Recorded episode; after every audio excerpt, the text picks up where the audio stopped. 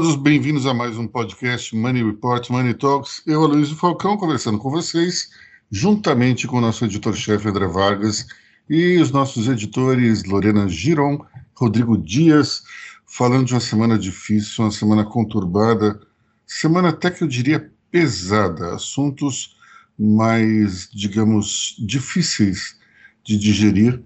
Vamos começar por eles, para a gente tirar, digamos, o bode da sala. Falando do caso da menina é, que foi violentada e cujo e, e, foi impedida de fazer um aborto, apesar de, de ter 11 anos de idade e de o um aborto em caso de estupro ser previsto pela lei.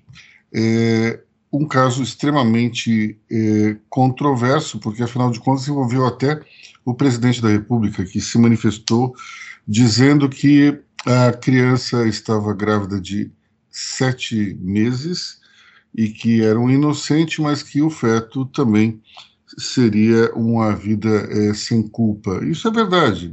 É, o, o, feto, de fato, não tem culpa pelo fato que a gerou. Mas, é, para mim, me parece, é, sem entrar na questão de se o aborto é algo é, permitido ou não, o fato é que a lei permite em determinados casos. Então vamos nos, é, nos focalizar na questão do que a lei fala.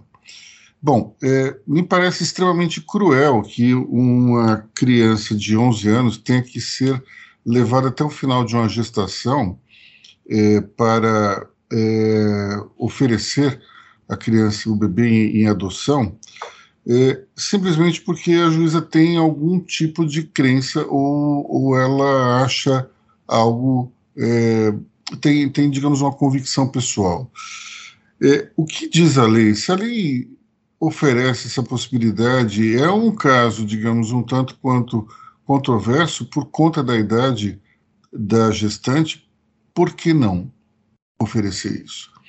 Então, nós temos aqui uma situação muito complicada, porque quando você vê que a própria juíza disse que seria uma tristeza, uma uma tragédia para ela, mas poderia ser uma alegria para um casal que não tem filhos.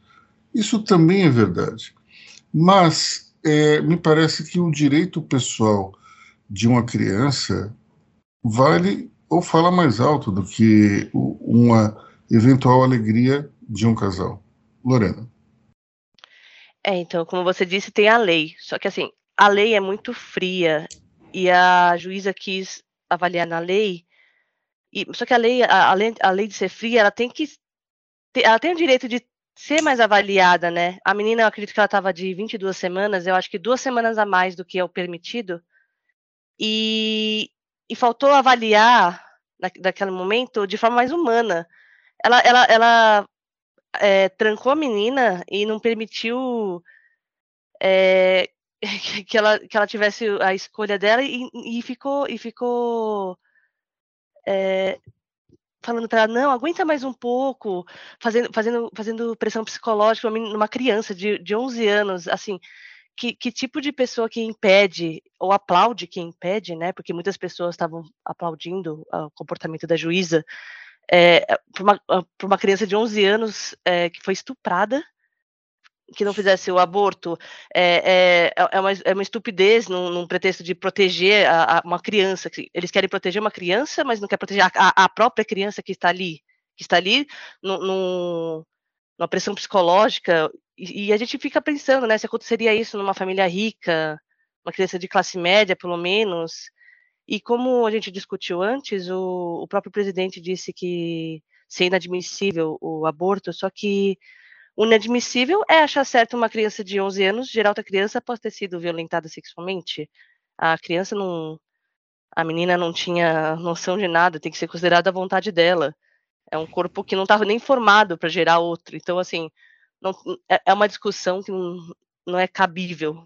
Não tem como. É, é, o que é, é, é, é incomodou mais, por exemplo, interromper uma gravidez do que ela ter sido estuprada. Então, não, não, não independe de religião ou não. É, essa menina, por exemplo, ela nunca mais vai ser a mesma. Agora, poder, agora teria que. O, o, foco teria que ser na, no, no, no tratamento psicológico dela. é, todas essas questões. É, é, é, uma discussão assim, é muito, é muito frágil. Eu sei que é, que é complicado, mas a gente está falando de uma criança, não tem, não tem cabimento. Antes de passar a, a palavra para o André, eu só queria falar uma coisa. É, não vamos nos ater à questão moral. A questão é, da lei é muito clara. Ela permite o aborto nessas situações. E a gente está falando não de um adulto que foi estuprado, é uma criança de 11 anos, pessoal. Isso é muito complicado. Se a gente entrar numa discussão moral aqui, vai ser complicadíssimo, até porque eu já li a Bíblia é, inteira, quatro vezes. Não há em nenhum lugar nada que se fale a respeito do aborto. Até porque, quando a Bíblia foi escrita, não existia essa possibilidade. Então, é, a gente está falando uma questão é, que é moral dos homens. É, colocar religião dentro dessa discussão é algo extremamente covarde e insensível. Vamos lá, André. Bem, existe uma, uma malandragem nesse moralismo. Né? É impressionante como ah, algumas obsessões elas, elas é, se perpetuam e penetram em todas as discussões. A Lorena falou que, Lorena e você, a Luiz falaram que a lei é fria. Exatamente, a lei é fria justamente para poder ser aplicada friamente nesses casos em que uma criança é vítima. E tem uma outra malandragem. Essa, essa, uma malandragem, é, não, é uma maldade. É, esse aborto que agora foi feito, é, ele, ele ultrapassou o prazo em duas semanas porque a própria juíza agiu de modo a ultrapassar o prazo. A menina, ela saiu do convívio da família e ela foi para um, um reformatório. Você imagina assim, eu não sei que condições essa garota vive, né, mas assim, ela, ela, ela no momento de maior fragilidade da vida dela, ela saiu de perto da família. E, e, assim, que tipo de ajuda ela recebeu? É, outra coisa, o argumento de que a alegria de casais que não podem filho, meu amigo, é só você entrar num, num, numa casa de acolhida. Eu cansei de levar presentes e, e roupas para casa de acolhida, tá cheio de criança. Não vai ser um, um, um bebê, um, feto de uma criança de 10 anos que vai diminuir a oferta de, de, de bebês para adoção no Brasil. É, essa juíza foi de uma crueldade, de uma insensibilidade, usou o cargo dela para defender a, a, a posição dela, para defender o dogma dela pela vida. Ela acredita ser a vida. Bom, é, é, vamos falando, falando de questões também absurdas, e no setor judiciário tivemos uma agressão bárbara na cidade de Registro, que merece também o, o nosso comentário. André, conta, por favor. Bom, antes eu estava falando de obsessões, agora eu vou falar de cacuetes da justiça, né? O, o, sujeito, ele que agrediu a procuradora-geral do município, eh, isso ocorreu porque, naquele momento, uma das colegas estava conversando com a procuradora, dizendo que Aquele cara estava mal, precisava de ajuda, tinha, estava apresentando um comportamento muito agressivo e muito instável para com as colegas. Ele ia tomar uma advertência, ia ter um processo administrativo contra ele, e ele ia ter que fazer o tratamento, sei lá, e o sujeito partiu para agressão. Não vou entrar no mérito se foi de maldade ou se foi de loucura. A questão toda é que aquilo foi filmado e o escândalo se tornou um escândalo nacional. E aí piora, porque isso foi na segunda-feira, na terça ou na quarta ele foi à delegacia prestar depoimento, acompanhado de um advogado, e ele admitiu ter cometido as agressões. E aí, por cacoete, na interpretação da lei, o sujeito saiu para responder em liberdade, porque o, o, o delegado disse que não houve flagrante. Mas ninguém considera duas coisas. Uma que o Aloysio levantou antes. Ele foi filmado. Será que não dá para considerar flagrante? Outro, ninguém sabe qual é o estado psicológico desse cara. Será que ele, se ele já arrebentou a cara da procuradora, deixou a mulher sangrando, toda arrebentada, a mulher está até agora com o olho desse tamanho, é, ele não representa um risco à segurança dessa mulher e de todas as outras que convivem com ele na prefeitura, ou com todas as outras mulheres do planeta, ou do Vale do Ribeira? Esse sujeito, no mínimo, tinha que estar detido para avaliação psiquiátrica, né? e aí depois vai ser determinado, tudo bem, vai perder o emprego, vai ser condenado, tudo bem nada, né? é horrível, mas é, é, essa essa mania de se ficar se achando é, maneiras de não cumprir a lei ou pegar mais leve para não ter trabalho por parte de juízes delegados e tudo mais, é, estraga o Brasil. Acho que é isso que eu tenho para dizer. Lorena. Não, eu só queria dizer que teve a sorte de ter tido uma colega que gravou, né? Imagina se não tivesse filmagem. Se não tivesse filmagem, aí era adeus. Pois é, isso é, isso é, de um tremendo sangue frio, né? Porque eu vou dizer uma coisa para você. Se acontecesse na minha, na minha frente, eu teria tentado interromper a agressão, não teria tido o expediente de gravá-la. Embora gravar talvez tenha sido mais importante é, por conta do que aconteceu é, e, e, da repercussão que o caso teve, do que simplesmente contar. Né? Porque agora você pode enxergar a barbárie. Né? Você vê o que estava acontecendo e o estado alteradíssimo desse sujeito. Que o André tem razão, deveria estar detido. Isso é uma coisa absurda. E também isso, isso mostra uma misoginia enorme por parte do delegado. Vamos imaginar, e se fosse uma delegada? Vocês acham que esse sujeito teria saído livre?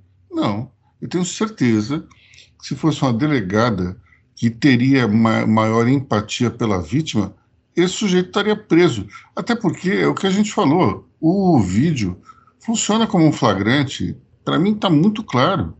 É, ele não foi preso. E, se não me engano, o flagrante ele, ele, tem uma questão aí de que se você for preso durante 24, 24 horas, horas 24 é? horas. É, 24 horas em, aí você tá, tá dentro do flagrante. Eu não sei exatamente quando ele deu o depoimento, se tinha dado 24 horas ou não. Tenho certeza que devia estar 25 ou sexta hora para fugir do flagrante. Mas, olha, é um negócio tão absurdo, mas tão absurdo, que eh, não tem como, do ponto de vista moral, você deixar esse sujeito sair andando como se nada tivesse feito. Enfim, e ainda disse que ele bateu na, na mulher por conta de um assédio moral. Olha, vou falar uma coisa para vocês aqui do, do alto dos meus 59 anos, e portanto eu, eu cresci profissionalmente no jornalismo nos anos 80, é, eu já passei por diversos estágios de assédio moral. Nada justifica agressão. Você pode ir embora, você pode responder, você pode gritar com a pessoa que gritou com você. Agora, bater, você não pode, mesmo que seja de fato verdadeiro, que houve um assédio moral. É, bater, especialmente quando você é mais forte do que a outra pessoa, aí é complicado. Sinceramente, eu acho que a agressão física é o argumento de quem não consegue é, ter nenhum tipo de arma intelectual para se defender da palavra alheia. Sinceramente, quando isso acontece, é porque o sujeito ou ele, ele nem teria condições intelectuais de estar lá naquela função, ou, ou não deveria nem ter sido aproveitado naquela equipe. Bater em alguém não dá. Então, vou, vou, jogar uma outra provocação. É... Ele cometeria aqueles atos se houvesse um homem na sala? Pois é, talvez não. É, com certeza ele não cometeria aquele ato se fosse outro homem. Ou né? se o alvo fosse o homem. Pois é, acho que seria difícil, porque é o tipo da covardia que, pessoal, é, é muito triste a gente falar sobre isso em pleno século XXI, Mas é, é, para mim está muito claro de que o, a gente tem um problema seríssimo dentro da sociedade, que é a misoginia e o machismo. É, não, não há como a gente negar que esse tipo de situação dificilmente aconteceria se a misoginia fosse algo banido da sociedade. Está é, muito claro que é um caso típico do sujeito que foi lá e surtou e se achou no direito de bater na, na, na, na procuradora. Isso é inadmissível, mas totalmente inadmissível. É, agora, para que isso não aconteça mais, é necessário que todos os homens eles façam um, um exame é, constante da sua consciência para entender exatamente até onde eles estão sendo machistas ou misóginos do seu dia a dia. Isso não é uma coisa fácil, especialmente para mim, que eu sou o que os americanos chamam de baby boomer. Eu cresci num, num mundo em que havia muito machismo. Eu, por exemplo, me comparo com o meu filho que tem 24 anos, ele já cresceu numa sociedade que condenava o machismo. Agora, quando eu tinha 24 anos, essa, essa transição ainda não tinha sido feita. O machismo era uma coisa totalmente normal, era uma regra do jogo. Então, eu fico me perguntando como é que um cara da idade desse sujeito pode embarcar numa dessa. É porque o meio em que ele convive acha que é normal bater em mulher. Acha que até é uma sacanagem a lei é, é, ter, ser tão rígida quanto a isso. Qual é o problema? Eu acho que é isso que se passa na cabeça desses idiotas. A gente tem que combater isso, porque muita, muitos homens de bem, eles têm isso entranhado dentro da, das suas vísceras, dentro da sua cabeça, dentro do seu coração. Esse é o problema sério, porque é, volta e meia você vê uma situação na qual, opa, isso não poderia ter acontecido. Como essa pessoa fez isso? Talvez os amigos desse agressor estejam é, hoje à noite num boteco, vão conversar, falando assim, mas o cara é tão tranquilo, como é que isso aconteceu? Isso aconteceu porque o machismo ele está entranhado, pessoal. E daí, pessoas que não têm uma boa condição psicológica surtam. Basicamente isso. Agora, vamos lá, se fosse um homem, eu duvido que ele teria saído na porrada. Duvido. Ou então ele poderia até sair, mas iria levar se, de volta. Se tivesse o tio do café ali, ele não faria aquilo. É, não faria. Dificilmente faria. Se tivesse o tio do café, não faria. O tio do café ia embolar com ele e aí ele ia segurar. É, ele se sentiu superior na sala, provavelmente, né? Olha, eu acho interessante essa questão, Lorena. A superioridade. Vamos lá. É, somente alguém misógino e machista vai se achar superior a uma mulher por ser homem. Vamos lá, não existe isso de ser superior ou inferior. Existe só você ser diferente. Porque o homem é homem, a mulher é mulher, enfim, mas, mas não existe superioridade. Para a pessoa botar isso para fora, é porque existe algum, alguma questão no perfil psicológico muito mal resolvida. Não sei se eventualmente o sujeito se sentia diminuído e aquilo ficou incontrolável, mas o fato é que nós temos que ser os senhores da nossa razão. Nós não podemos nos deixar levar pela emoção, porque senão daqui a pouco vira o quê? Uma reedição do Doc Street da Angela Diniz, dizendo que ele matou por legítima defesa, defesa da honra, isso não existe, simplesmente não existe. Ele matou porque é um ser humano vil, porque ele se achou no direito de tomar a vida de uma outra pessoa, simplesmente porque ele foi traído. A própria palavra traição, ela não se, eu acho que ela não deveria entrar na questão amorosa, porque se a pessoa quis ficar com a outra, ela ficou. Você vai ficar triste? Vai. Você vai ficar arrasado? Vai. Isso te dá o direito de matar alguém? Não.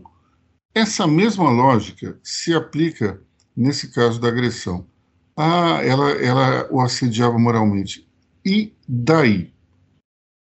você tem a opção de pedir demissão, fazer uma queixa, gritar de volta.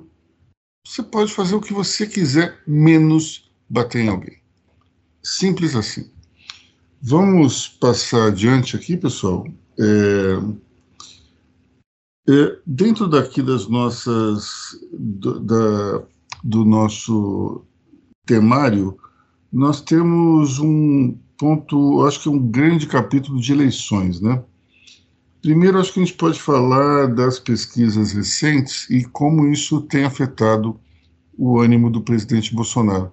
A última que saiu do Datafolha mostra Lula com 53% dos votos válidos, em tese daria primeiro turno, isso em votos é, contados, isso seria o que, 40 e quantos? 40... 47%, 47. lá. 47 contra 28, é isso? 19, é, 19 pontos de diferença. Bom, é, me parece, eu acredito que seja difícil uma vitória no primeiro turno de Lula. Acredito que seja muito possível no segundo, mas no primeiro me parece difícil.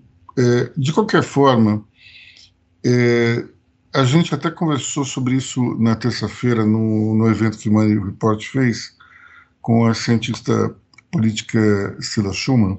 É, tem vários tipos de pesquisas, né? E, e, o Datafolha ele tem como método a entrevista presencial.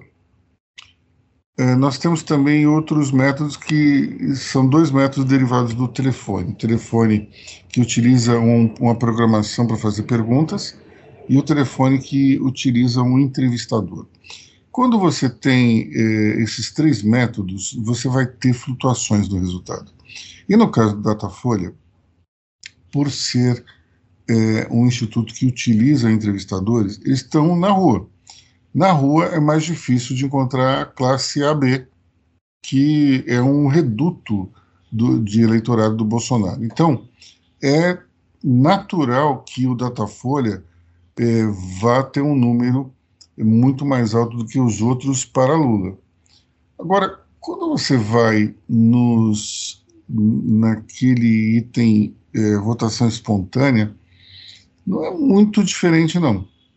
É, o, que, o, o que nós vemos aqui é que o número dá uma flutuada, mas é, Lula está bem à frente de Bolsonaro na, na votação espontânea, não tanto, evidentemente, como na, na estimulada.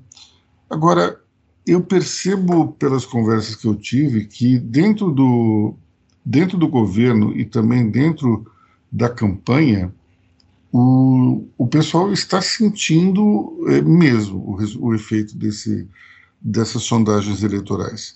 Porque, afinal de contas, o, os partidos de apoio ao governo também fizeram pesquisas e não deu nada muito diferente do que tem dado. Isso é, dá para você ver claramente no semblante do presidente Jair Bolsonaro que ele, é, ele sofreu um baque nesses últimos dias. E eu acho que o baque foi justamente definido pela, pela contratação das pesquisas por parte dos seus partidos de apoio. É, confrontar a realidade sempre é algo difícil. Agora, eu sempre digo para os eleitores de Jair Bolsonaro que vêm falar comigo e costumavam sempre dizer que as pesquisas eram todas é, fajutas, eu dizia o seguinte: escuta, não seria melhor acreditar na pesquisa e tomar algum tipo de atitude para tentar corrigir o, o problema do que simplesmente não acreditar e tomar um susto mais para frente? Me parece que resolveram fazer as pesquisas e a luz é, vermelha se acendeu dentro do comando eleitoral do presidente. É, várias reuniões foram feitas em Brasília essa semana, especialmente ontem teve uma é, que, que trouxe para o gabinete do, do ministro Ciro Nogueira várias pessoas que estão envolvidas nas campanhas regionais para tentar encontrar uma solução é, não tem mais aquela, aquela pegada do tipo, é, não, nós, nós vamos ganhar porque essas pesquisas são falsas. a, a ficha caiu e eles estão agora vendo para onde é que eles têm que, que trabalhar. André. Existe aquela, aquela, aquele mapinha do paciente doente, né, aquelas fases, o paciente grave. A primeira fase é a da negação. Parece que o bolsonarismo já superou essa fase. Nesse momento, ele está na fase da frustração. E como você falou, está caminhando para a fase para fase para saber lidar com o problema. Ainda não chegou nessa fase. Não, não a, a citação é a última fase. São sete, né? Eu esqueci. Quatro, quatro, quatro. São quatro, quatro, são... quatro principais. Não tem, tem mais que quatro. É... Mas eu acho que ele está caminhando. É, são, tá... são, é, isso é baseado no, nos estágios do, dos, do, dos que eles, eles chamam de luto, né? E, em função, e isso é o luto interno, muitas vezes um paciente terminal ele passa por tudo isso. Mas, enfim, é, isso não tem importância para nossa conversa agora. É, tem um ponto interessante aí que é o Lula se aproveitando desse momento para começar a pensar em como vai se aproximar do empresariado. Já teve eh, algumas reuniões aí de grupos pequenos e muitas reuniões individuais, mas o comando eh, eleitoral de Lula já pensa agora em fazer uma carta aos empresários, não nos moldes da carta dos brasileiros, mas numa coisa assim do tipo eh, chamando o que seria um eventual governo dele de reconstrução e convidando os empresários a dar o apoio para esse tipo de coisa. O grande ponto aí é que o empresariado, especialmente aqui em São Paulo, ainda é muito refratário à figura de Lula. Vamos lembrar que Lula eh, foi preso por, eh, no âmbito da, da Operação Lava Jato por acusações de corrupção. Eh, eu até diria que o processo do, do triplex, ele, do ponto de vista legal, muito frágil mas o do sítio, eu acho que não. Mas, enfim, por uma questão técnica, se zerou o jogo, o Lula se aproveita disso para dizer que ele foi inocentado, que não é exatamente assim. E os empresários, eles não embarcam nesse tipo de conversa, acham que, que o governo do PT foi extremamente corrupto, rejeitam esse, essa, essa possibilidade de isso acontecer de novo, mas principalmente nós temos aqui uma preocupação enorme com o discurso de Lula.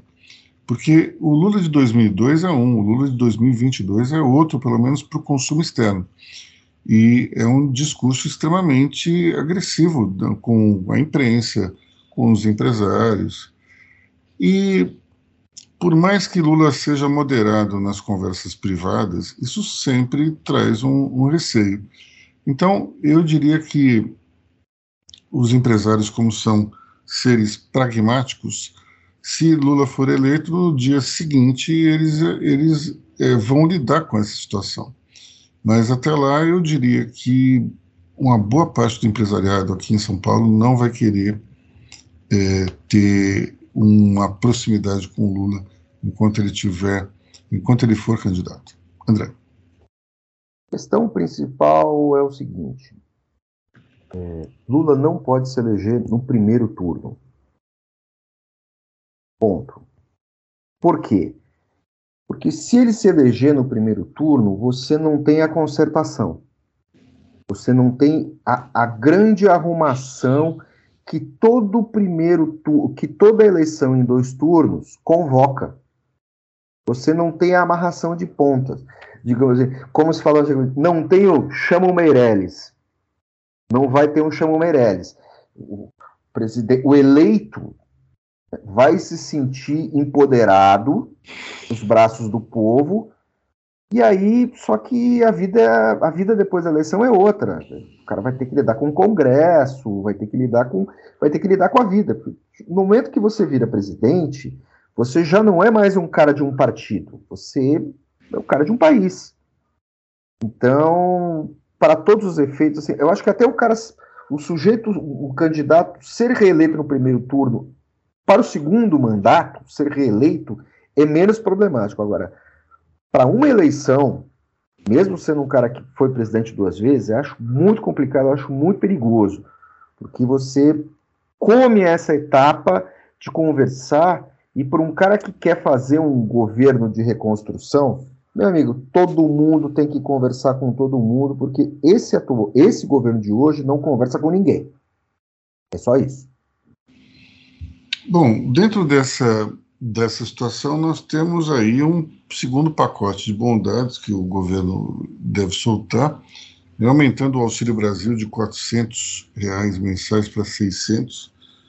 É, se a gente pensar que já tinha havido um aumento significativo, é de fato um sinal de que o governo está preocupadíssimo com a eleição. E também um vale, um vale é, caminhoneiro, né, um voucher para o caminhoneiro. Bolsa caminhoneira. É, de, de mil um voucher reais. de abastecimento, mas que na verdade acho que não chega a dar, não dá dois tanques de combustível. Bom, é, em relação a essa questão aí do, do, do aumento do Auxílio Brasil, eu não sei até que ponto isso aí vai trazer votos para Bolsonaro, porque o grande, o, acho que o, o, grande argumento seria votem em mim porque o meu adversário vai tirar isso de vocês.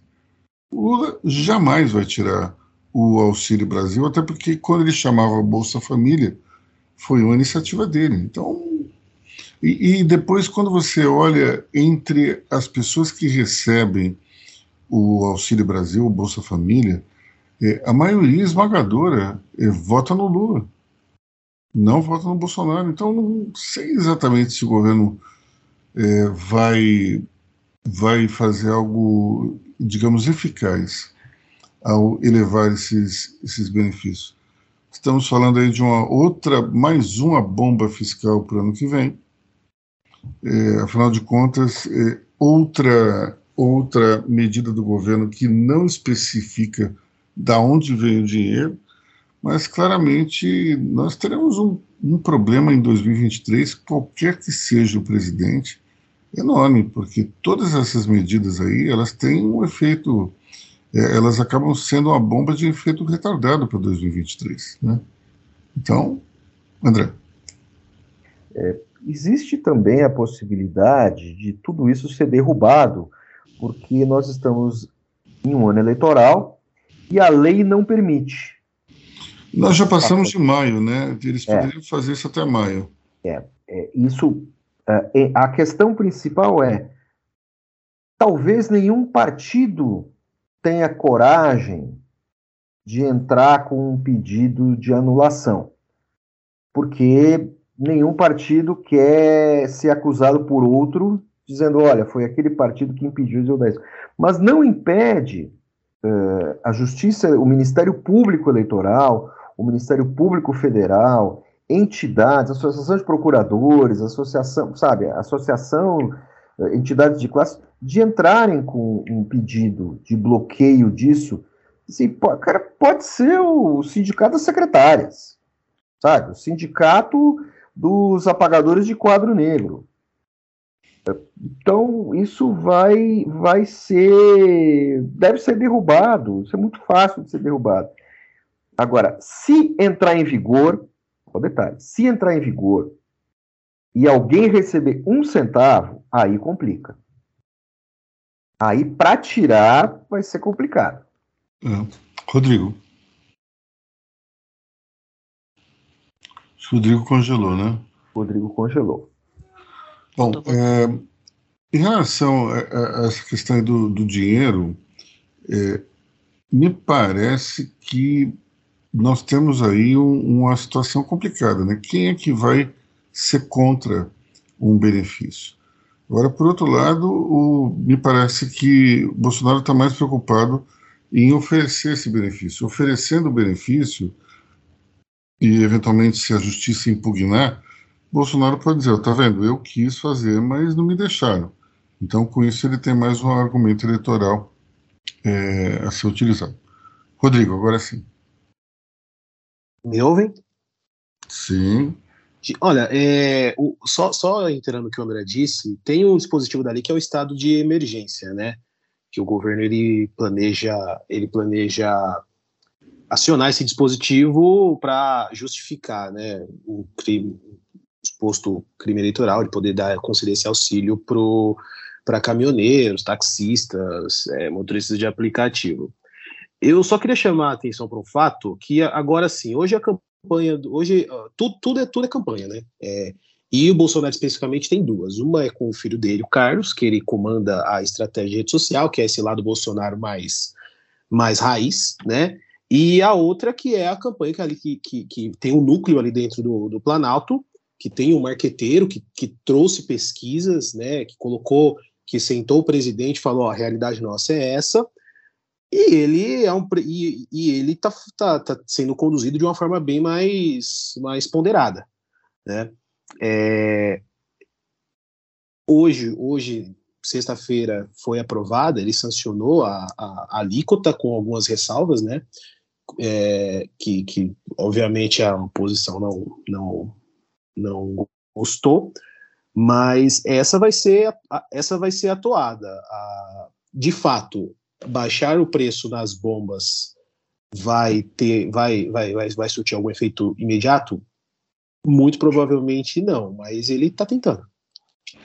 Bom, eu acho que tem aí também o, o último assunto dessa, desse capítulo eleições, é a prisão na semana do ex-ministro Milton. Qual é o sobrenome dele mesmo? Milton Ribeiro. Ribeiro é, justamente com os, os pastores lobistas. Essa é uma história inacreditável, né? Assim, o, o pastor, um homem de, de Deus, fazendo lobby e pedindo ouro, o ouro de Ofir, para é, para aumentar as suas, suas posses pessoais é uma coisa inacreditável. Mas é, acho que a gente tem que falar, é, tem que discutir sobre o comentário do presidente Jair Bolsonaro dizendo que tráfico de influência é um, é um delito menor. O que, que vocês acham? Vocês acham que é um delito menor? A pataquada, né? Tudo, que eu saiba é crime, não? Todo crime de corrupção, é, ele começa, dificilmente ele não passa pelo tráfico de influência. Porque alguém tem que conduzir, alguém tem que conduzir outro alguém para dentro de um gabinete e esse outro alguém que vai oferecer a, a, a, vai oferecer o dinheiro como agente ativo da corrupção, né, já que o agente público é sempre o agente passível, o cara que recebe a grana. É, você não bate lá numa, num gabinete dizendo: olha, tem uma ideia genial, vamos fazer um rachuncho aqui? Não, não funciona assim. alguém tem que apresentar alguém e é aí que ocorre o tráfico de influência. É, é o início do processo. Então, você tem que combater a, a parte vil do tráfico de influência. O tráfico de influência é, um, um, um, é inerente à vida política, certo? Agora, quando isso vira um crime, né? Quando isso abre portas para o crime, isso tem que ser combatido, tem que, a lei tem que ser dura. Isso não é um crime menor, isso é a porta, isso é a porta do inferno. Agora, política é influência. Certo? Política é influência, é, é, é você. É, é, é, é a diferença entre tráfico e tráfego. Certo? Então, é grave sim. Não, qualquer qualquer é, afirmativo em contrário é conversa fiada. Vamos lá, Rodrigo. É, a, exatamente. É, é, a questão que a Polícia Federal investiga é o tráfico de influência ele está previsto na lei de dois a cinco anos de reclusão. Porém, a, a, PF, a PF foi bem clara, ela falou que existe uma institucionalização do, do, da, ali dentro do MEC, né, onde existem figuras, é, na, existem figuras na, na pessoa de, desses pastores que eles eles eles, eles ficam eles abarcam aquela aquela aquela ação de, de eles centralizam tudo ali neles né é, ou isso aí gera uma outra discussão também, né? O tráfico de influência é, começou agora? Não. Mas institucionalizar dessa maneira por pastores, figuras, é, figuras é, evangélicas, é uma questão bem delicada. Bom, o que eu dizia é que o governo Bolsonaro e Bolsonaro têm nos evangélicos, no núcleo evangélico, grandes aliados. Agora, a questão é, a partir daí é qual o estrago que esse, qual o estrago, além do crime provável que tem aí, qual o estrago eleitoral que isso traz para o governo junto ao público evangélico, que é muito heterogêneo. Bolsonaro se arvorou nesses caras, esses caras eram X, ninguém sabe de onde vieram, para onde vão, e de repente esses caras concentram uh, uh, um grande poder indevido no núcleo do governo. É uma coisa sem. Uh, não vou dizer que é sem precedente, assim, acho que sem precedente é ter pastor no meio. Isso já ocorreu outras vezes. Mas é, é, é, um escândalo complicadíssimo para o governo. Acho que tem uma infelicidade aí que é o seguinte: durante. É, os evangélicos, de maneira geral, sofrem de um preconceito é, que é uma pecha de que eles são pessoas mais interessadas no dinheiro do que na religião. E isso se configura basicamente por toda essa, essa obsessão com o Velho Testamento e, vários capítulos que falam do dízimo. Enfim, uma situação dessas aí só reforça esse tipo de preconceito. É, especialmente porque você tem pastores, não são fiéis pastores intermediando é, negociatas e pedindo dinheiro ou barras de ouro, enfim. É extremamente triste uma coisa dessa. Vamos finalizar com Petrobras. Mais um, um presidente deve ser é, conduzido ao cargo hoje ou não, também. A gente não sabe exatamente até que ponto é, vai se conseguir domar a lei que diz que é, os presidentes das estatais, como a Petrobras, precisam ter um tipo de experiência, um currículo que falta ao Caio Paes de Andrade, que até é um sujeito que eu conheço bem, é bastante competente, mas ele não tem aquela experiência toda que se pede na área de óleo e gás ou mesmo em empresas de economia mista. Ele é um, ele é, digamos, mais um, um empresário do que necessariamente um executivo. Portanto, é, tem que ser feito algum tipo de acordo dentro do, do é, conselho da Petrobras para aprovar, o nome dele. Mas é, isso já foi feito antes, né, pessoal? O general Joaquim Silva e Luna não necessariamente tinha essa experiência toda. Se não me engano, o antecessor, que é o, o Coelho, também não tinha todos os pré-requisitos.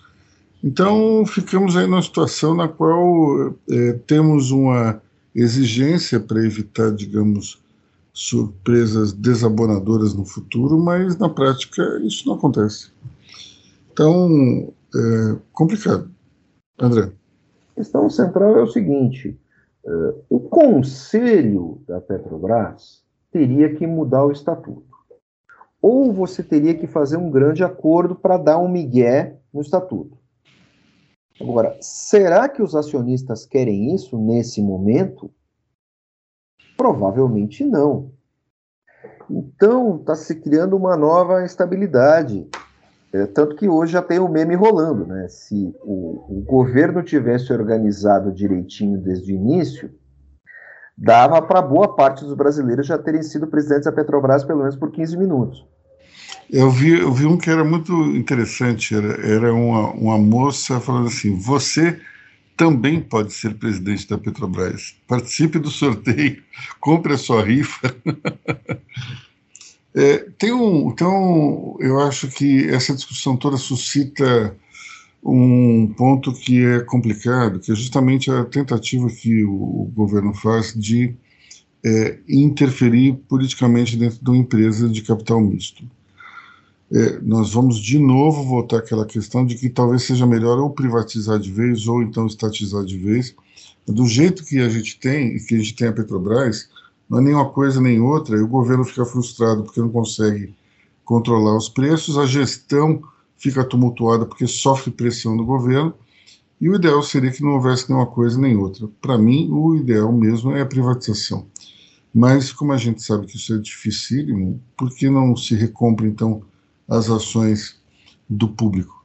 É, uma discussão que se teve aí é, ao longo dessa semana seria fazer uma privatização do tipo diluição do capital da Petrobras é, através da Bolsa, mas isso me parece ruim, porque nós temos hoje na prática o monopólio do refino na mão das, da Petrobras e simplesmente se você joga todas as ações na, na bolsa para diluir o controle e, em tese, o governo dizer não é mais meu problema, nós estaríamos tirando o monopólio da esfera estatal passando para a privada. O ideal seria que não houvesse monopólio nenhum e que talvez a Petrobras nas suas refinarias pudessem ser quebradas em várias empresas, como se fez nos Estados Unidos, quando se tirou o monopólio da telefonia da Bell Company, todas as, as Baby Bells, como eles chamavam, que eram as regionais de telefonia, foram desmembradas da empresa mãe. Então, talvez a gente possa fazer uma coisa parecida com a Petrobras e, com isso, então, combater um, monopólio que pode ser tão maléfico na mão de empresários eh, do setor privado como do, do governo. Outra maluquice aí que se discutiu seria a criação de um imposto é, sobre o que os políticos governistas chamam de lucros extraordinários da Petrobras. E aí nós entraríamos numa discussão gigantesca que é como é que você vai definir o que é lucro extraordinário? Olha, passou de tantos por cento, é um lucro extraordinário. Cada empresa tem a sua margem. Nesse momento especificamente, a Petrobras tem uma margem alta porque existe um descolamento do dólar, o preço do petróleo internacional está alto. Lá na frente, não necessariamente vai acontecer.